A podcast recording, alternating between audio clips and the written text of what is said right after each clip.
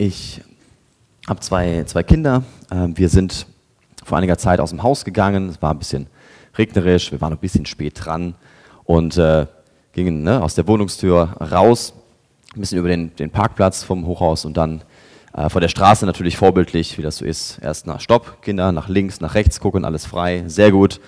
Dann äh, los zur Tiefgarage und auf einmal bleibt der Jona, mein Ältester, mitten auf der Straße stehen, setzt sich hin. Papa, guck mal, ein Regenwurm. Ich so, ja, gut, wir haben keine Zeit, es ist nur ein Regenwurm, wir sind auf der Straße, weiter. Ähm, aber natürlich habe ich gemerkt, es war für ihn so faszinierend in dem Moment, schon ein bisschen, bisschen her. Aber er wollte unbedingt noch mal hin, er wollte den, den angucken und fand das faszinierend, wie der sich bewegt und von A nach B kommt und war ganz entzückt. Und tatsächlich ging es mir an dem Punkt wie, wie häufiger, dass ich danach denke, ja, eigentlich schade, dass ich äh, so kleine Alltäglichkeiten oder manche Dinge, die einem so normal vorkommen, manchmal gar nicht mehr so wertschätzt. Und Sanze, du hattest es auch schon gesagt, es ist manchmal nötig, dass wir Dinge entdecken und dass wir ins Staunen kommen, entweder zum ersten Mal über Dinge, die wir vielleicht noch gar nicht so wirklich wahrgenommen haben, oder erneut, wo wir Dinge eigentlich schon wissen, aber dann denken, das ist eigentlich lohnenswert, äh, darüber nachzudenken und darüber zu staunen. Nur wir haben es vielleicht ein Stück weit äh, verlernt oder machen es nicht alltäglich. Und auf diese äh, Reise auch was zu entdecken und zu staunen, lade ich euch ein, weil das der Beter gemacht hat, von dem wir gerade gehört haben, vom Psalm 104. Er fängt eben genauso an, preis den Herrn meine Seele. Also er bekennt erstmal am Anfang, Gott, du bist es würdig, dass ich dich preise, dass mein Mund irgendwie nicht stillhalten kann von dem, was du tust und wer du bist. Ja, preisen heißt, ich muss es irgendwie raus. Da muss was, was in mir ist, zu dir und vor den anderen irgendwie nach oben. Warum? Weil er groß ist und herrlich. Und der Beter dieses Psalm nimmt uns jetzt mit in seine Gedanken und Erfahrungen, warum er Gott für groß hält, woran er das festmacht und was es für ihn heißt. Wir merken recht schnell, dass der Beter davon überzeugt ist, Gott ist der Schöpfer. Du bist groß, weil du thronst über dieser Welt. Du hast all das, was wir hier sehen, geformt, gedacht und in deinen Händen. Du bist derjenige, der all das, was wir sehen, äh, was wir hier wahrnehmen, geschaffen hast.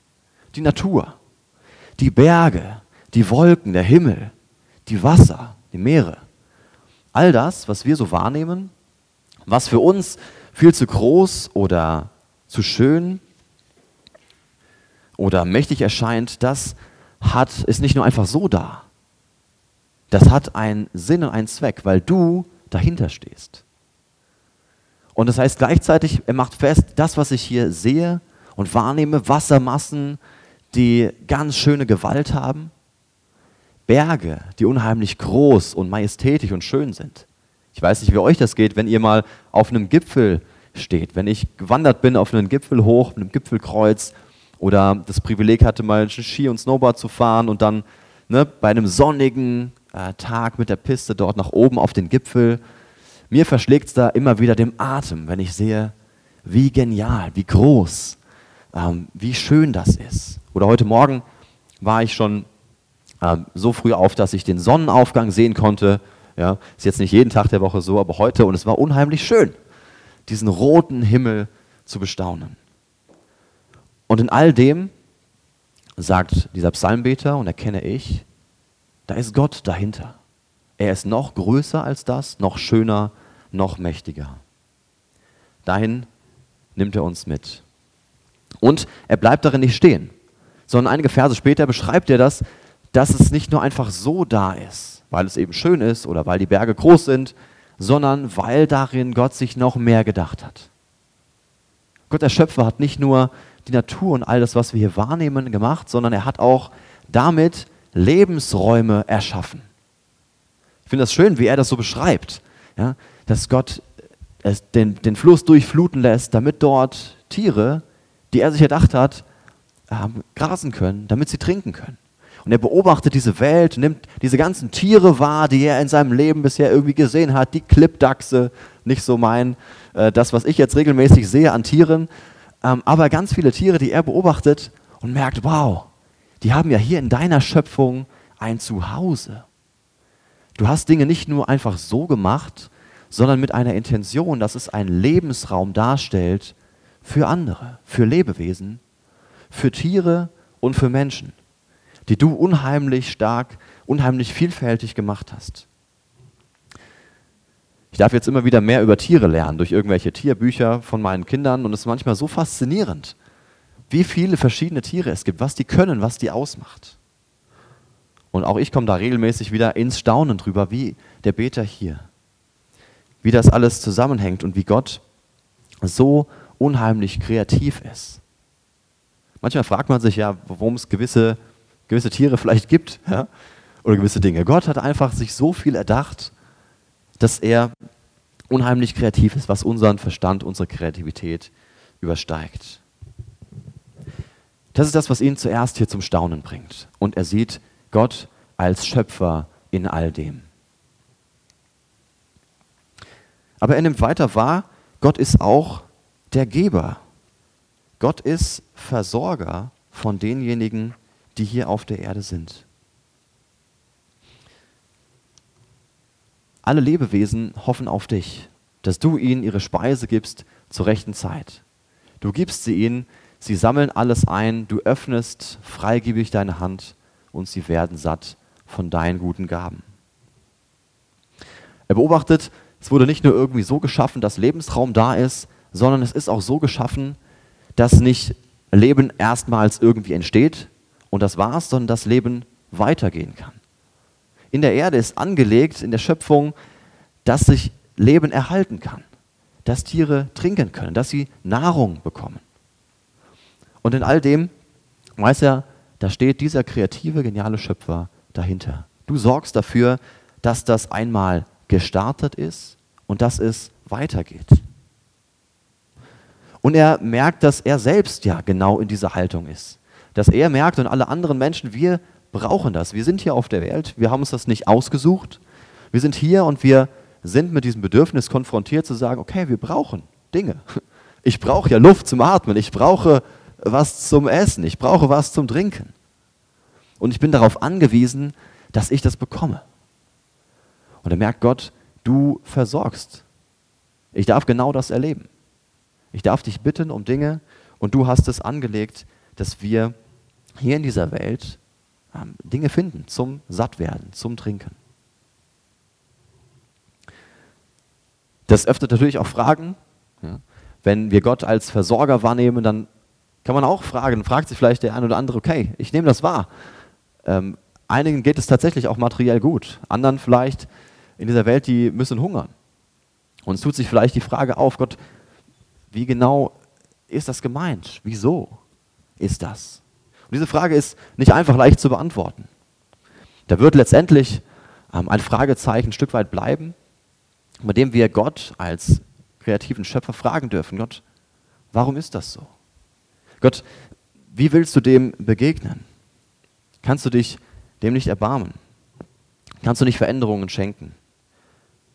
Und gleichzeitig wirft das vielleicht auch für uns die Frage auf, wo sind wir dabei?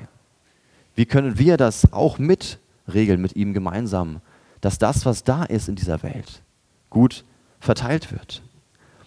Es steht da, ne, wir öffnen unsere Hände zu dir, Gott, und du gibst uns das. Aber der Psalmbeter hat auch die Erfahrung gemacht, da ist noch ein Zwischenschritt. Da sammeln wir. Also wir dürfen die Dinge, die in dieser Welt angelegt sind, sehen, ernten. Meistens fliegt uns das nicht direkt in den Mund, sondern wir sind auch noch ein Stück weit beteiligt und wir dürfen diese Dinge auch mit verwalten. Wir dürfen sie auch weitergeben. Das, die Frage kommt auch vielleicht auf mich, auf uns zurück. Wir stellen fest, es ist genug angelegt in dieser Welt an Essen, wir haben genug. Aber manchmal kriegen auch wir es nicht hin untereinander, dass das bei jedem ankommt. Das ist sehr komplex, da gibt es keine einfachen Antworten. Aber diese Spannung nimmt uns das gleichzeitig auch mit rein. Trotzdem macht dieser Psalmbeter die Erfahrung, und auch diese Erfahrung darf ich immer wieder machen, und ich hoffe, du machst sie, dass Gott uns versorgt. Dass wir tatsächlich merken, ja, wir dürfen in Ländern leben, wo wir Ernte erleben wo wir genug zu essen haben, wo wir trinken haben. Aber auch nicht nur das, sondern wo ich Dinge bekomme, wo ich das Gefühl habe, die, die brauche ich. Dass Gott uns materiell versorgt. Dass ich merke in Monaten, wo es vielleicht eng ist, er versorgt uns gut. Oder er tut Dinge auf, mit denen ich nicht gerechnet hätte. Gott ist derjenige, der sieht, was wir brauchen und der dem begegnet. Und er hat das in der Schöpfung angelegt. Darüber staunt derjenige hier in dem Psalm. Und auch ich äh, will und kann darüber immer nur staunen, was er dort auch hineingelegt hat. Und wir merken allein darin, wie, wie zurückgeworfen und abhängig wir aber auch von diesem Schöpfer sind. Im nächsten Vers macht er das noch ganz deutlich, dass er beschreibt, ich merke sogar, Gott, wenn du dein Angesicht verbirgst, dann erschrecken wir. Entziehst du uns den Lebensatem, so scheiden wir dahin. Und entsendest du den Lebensatem, dann werden wir geschaffen. Er geht hier ganz schön tief und stellt fest, bei all dem, was ich sehe an Versorgung, an dem, was ich wahrnehme, auch in dieser Schöpfung, ich merke existenziell immer wieder, ohne dich als Schöpfer bin ich eigentlich nichts. Er versteht, dass ich überhaupt hier sein darf. Das geht sogar noch darüber hinaus, dass Gott mich mit dem täglichen Brot versorgt, sondern er ist ja derjenige, der mich überhaupt ins Leben gerufen hat. Er ist derjenige, der Lebensatem gibt und in deren Hand mein Leben ist. In allen Höhen und Tiefen.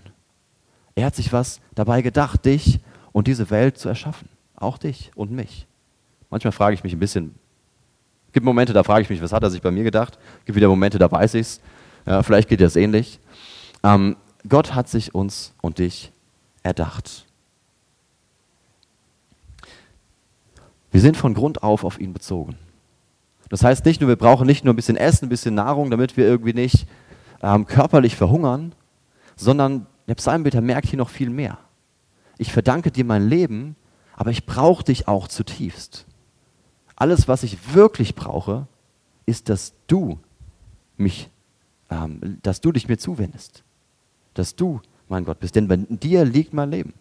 Ich kann so viel Essen aufhäufen, wie ich will. Ich kann so viele Vorratskammern äh, anlegen, wie ich will. Ich kann so viel Geld auf meinem Konto anlegen, wie ich will.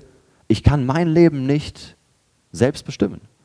Ich kann es zumindest nicht erhalten. Ich kann nicht verhindern, dass ich vielleicht doch, also mein Leben liegt nicht in meiner Hand sondern ich merke das.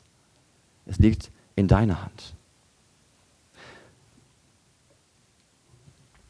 Was der Psalmbeter hier schon andersweise merkt, wir sehen gleich, es wird, es lässt ihn sozusagen nicht, nicht kalt, sondern diese Erkenntnisse, die bringen ihn dazu zu sagen, oh Gott, ich danke dir.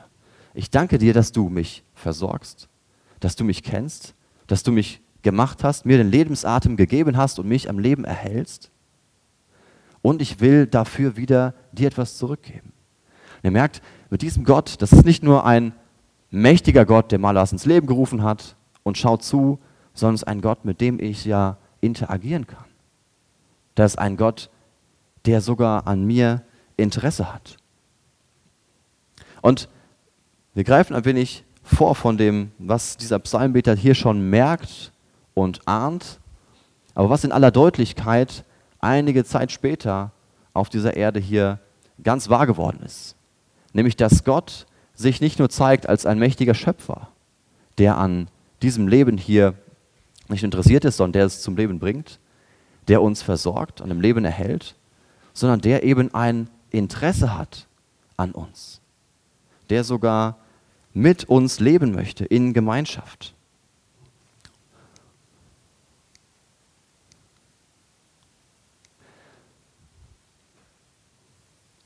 im Neuen Testament, im Epheserbrief, da schreibt Paulus, gepriesen sei unser Gott. Fängt ganz ähnlich an wie unser Psalmmeter.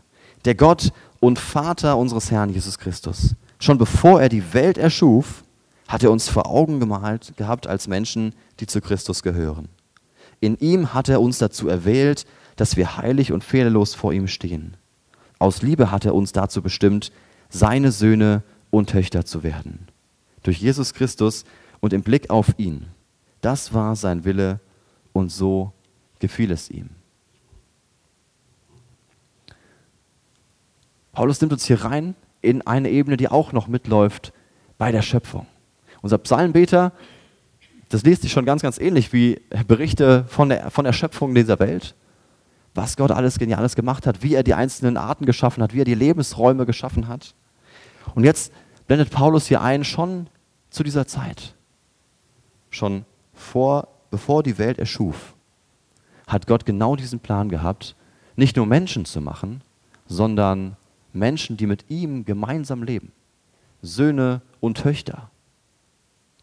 Das ist ähm, Wahnsinn, was man sich eigentlich darunter vorstellt.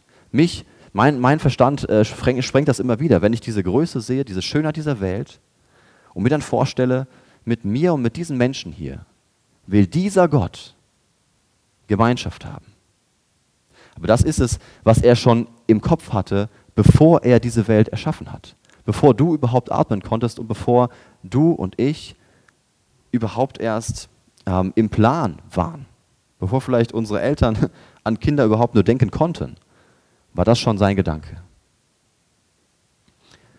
Durch Jesus, der später genau gezeigt hat, wie groß das Vaterherz ist von diesem Schöpfer, der jeden von uns über alles liebt, dass er auf diese Welt kommt und für uns stirbt. Söhne und Töchter zu heißen, das ist ähm, was ganz anderes als einfach nur Geschöpfe. Wenn ich wieder zu meinen Kindern komme, tut mir leid, heute sind äh, drei Kinderbeispiele dabei, irgendwie prägt das meinen Alltag gerade, aber es ist auch anschaulich, denke ich, weil jeder Kinder äh, kennt, egal ob eigene oder andere. Ähm, Kinder sind auch unheimlich kreativ. Die fangen an mit, mit Bauklötzen, mit anderen Dingen auf einmal Dinge herzustellen und zu kreieren und zu spielen. Aber man merkt auch doch irgendwie, es ist halt auch nur Spielzeug. Und fünf Minuten später wird es wieder kaputt gemacht oder ne, wird was Neues gebaut. Also da ist es halt, ja, ich, hab, ich, ich konnte was bauen. Schaut, schaut mal her, da, Papa, guck mal. So. Aber bei Gott ist es, nicht, ist es ganz anders. Er ist, wir sind kein, kein Spielzeug von ihm. Wir sind nichts, wo er mal ausprobiert hat, um dann zu sehen, ist es gut oder nicht. Hm, geht so. Sondern er hat uns, uns erdacht als Söhne und Töchter. Wir spielen da vielleicht nicht immer mit, weil wir das gar nicht so wahrhaben wollen, weil wir vielleicht gar nicht darin erkennen, dass diese Welt tatsächlich auf ihn zurückgeht, weil wir das vielleicht nicht, nicht erfahren, nicht sehen oder nicht, nicht wollen. Ähm, aber er hat das so ähm, angelegt und er zeigt uns diese Liebe genau auf diese Art und Weise. Wie gesagt, wir spielen vielleicht nicht, nicht immer mit und wir merken auch, dass Dinge in unserem Leben, in dieser Welt nicht ganz, nicht ganz perfekt sind. Aber er hat Jesus geschickt, damit all das, was wir hier untereinander an Schuld vielleicht auf uns laden, dass er das wegnimmt und dass wir wieder Gemeinschaft haben können mit ihm.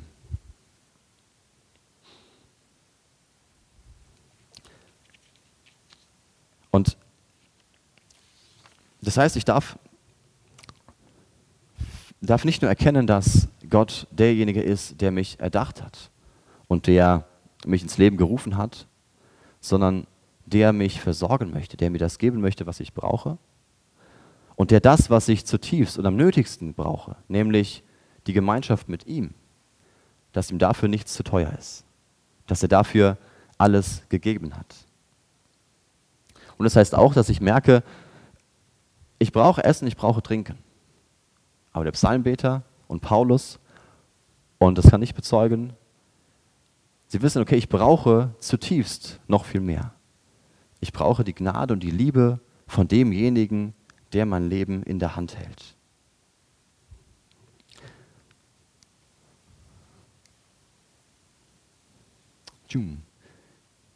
Ich weiß nicht, ob er das erkennen kann, ne, zu Hause oder hier, ich hoffe.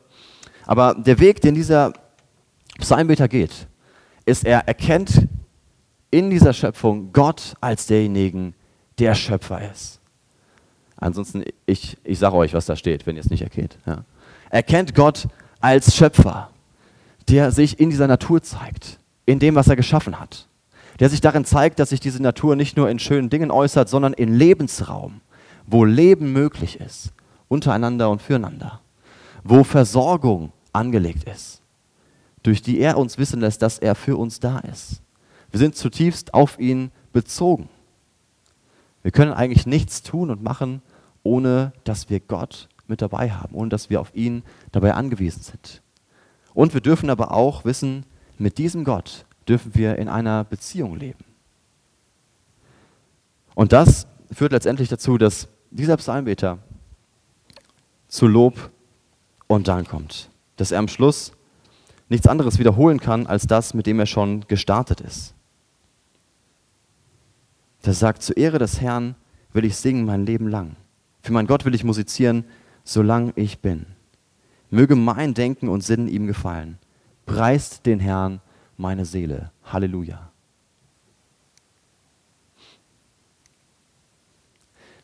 Das heißt, wie wir auf diesen Gott, auf diesen Schöpfer und Vater reagieren können, ist, dass wir uns einklingen können in das, was er tut. Wir können seine Schöpfung lieben und achten. Wir können das Herz des Schöpfers und des Gebers uns zu eigen machen. Dass wir diese Schöpfung, die wir selbst als so staunenswert erleben, mit bewahren. Dass wir gut mit ihr umgehen. Er hat uns sie anvertraut und es steht sogar hier, dass er selbst sich nach wie vor an diesen Dingen erfreut. Und das dürfen wir auch tun. Wir dürfen uns mit hineinnehmen lassen, dass wir auch Versorgung untereinander mitgestalten. Dass wir Dinge teilen, wo wir merken, dass andere diese Versorgung brauchen. Und wir dürfen dieses Beziehungsangebot annehmen, von dem uns dieser Psalmbeter und Paulus berichtet.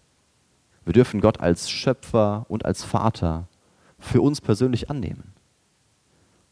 Es macht einen Unterschied, ob du denken kannst, ja, ich kann mir das vorstellen, dass Gott vielleicht Schöpfer dieser Welt ist. Ich habe noch ein, zwei Fragen, wie er das genau gemacht hat, aber ich kann mir das vorstellen, dass er dahinter steht, hinter dieser Komplexität und Schönheit und Größe. Oder ob du zu dem Punkt kommst, zu sagen, ich glaube, dass er dahinter steht und ich glaube, dass dieser Gott mein Vater ist. Dass er mich liebt und mit mir gemeinsam dieses Leben gehen möchte. Und ich darf Gott dann preisen und danken. Zusammen mit diesem Beter, der diesen Psalm geschrieben hat. Er sagt, mir geht das dem, dem Mund über. Ne? Ich kann eigentlich nicht anders, als dann zu singen und zu musizieren. Er sagt aber auch, ich werde das mit meinem ganzen Leben tun. Mein Denken und mein Sinn soll dir gehören, soll sein wie du. Ich möchte mich mit den Gedanken dir ähnlicher machen.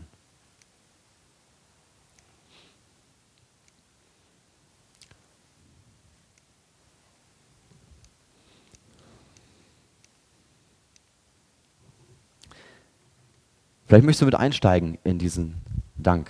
Vielleicht möchtest du dir vor Augen führen, wie genial und groß diese Schöpfung ist. Wie groß und mächtig dieser Gott ist. Wie sehr er diese Welt, aber auch dich ganz persönlich versorgt mit dem, was du und ich brauchen. Dass du dankbar bist für dein Leben, was er dir geschenkt hat. Was er dir ermöglicht und erhält. Wir dürfen dankbar sein für das Beziehungsangebot, was er uns macht und für sein Handeln in der Geschichte und in der Gegenwart. Und einen letzten Satz vielleicht zu dem, ähm, ob, weiß nicht, ob dich ein letzter Satz irritiert hat. Dort sagt der Psalmbeter, alle, die sich von Gott abwenden, sollen von der Erde verschwinden.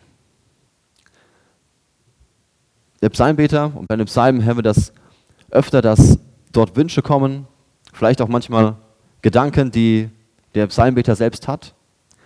Und die Psalmbeter in aller Regel sagen immer Gott, okay, prüf du meine Gedanken, sag mir, ob ich auf dem richtigen Weg bin, ob das stimmt oder nicht. Und ich glaube, was, was ihn hier, was er hier merkt, er sagt, oh, deine Schöpfung ist so genial. Ich merke aber, ähm, dass wir dabei sind, wenn wir ohne dich unterwegs sind, dieser Schöpfung zu schaden und deinen Geschöpfen, dass wir uns selbst schaden, dass wir uns entfernen von dir. Und ich sehe, dass mir das nicht gut tut, dass uns das nicht gut tut. Deswegen sehne ich mich danach, dass das anders wird. Dass wir einmal in ungetrübter Gemeinschaft wieder mit dir leben können. und dass eigentlich alle nach dir fragen. Das ist mein Wunsch. Und wenn du dann noch im Überlegen bist, ob du Gott als Schöpfer und Vater annehmen kannst, dann kann ich dir sagen, er möchte nicht, dass du vom Erdboden verschwindest, sondern er möchte, dass du ihn kennenlernst. Deswegen hat er dich gemacht. Deswegen ist er für dich auf diese Welt gekommen.